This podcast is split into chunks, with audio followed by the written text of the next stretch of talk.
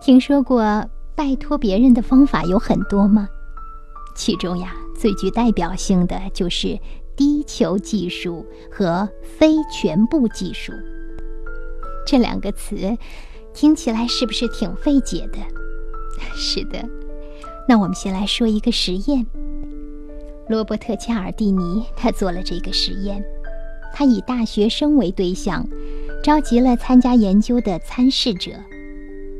他请参试者向别人提出请求，请求时呢有不同的措辞。第一种是：明天早上七点，你能来参加一个实验吗？另一种请求措辞是：明天要做一个简单的实验，你能参加吗？这两种不同的措辞代表了请求的状态，一种是一般请求。一种是低球技术请求，那么结果呢？使用一般请求方式邀请学生们参加第二天实验，答应的只有百分之二十五；但是使用低球技术发出邀请时，有百分之五十五的学生同意参加实验。不过，这种手法很容易让对方产生被欺骗的感觉，所以并非是最好的请求。还有一种，我们刚才提到过，非全部技术。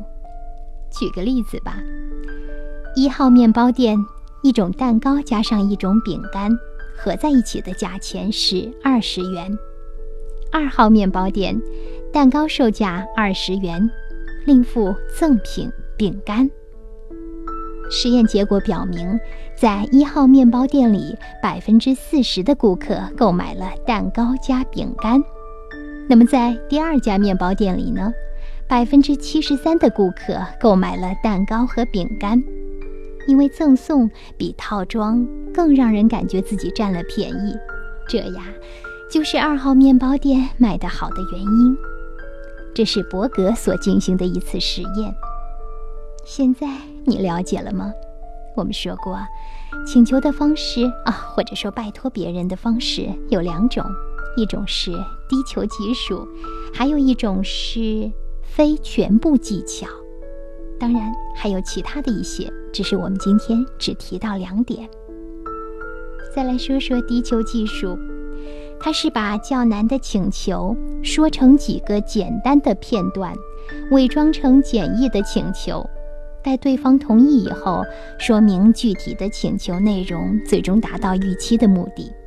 那么，非全部技术呢？专业的解释就是，将原本包含在基本结构里面的商品伪装成追加的赠品，以达到提高购买率的目的。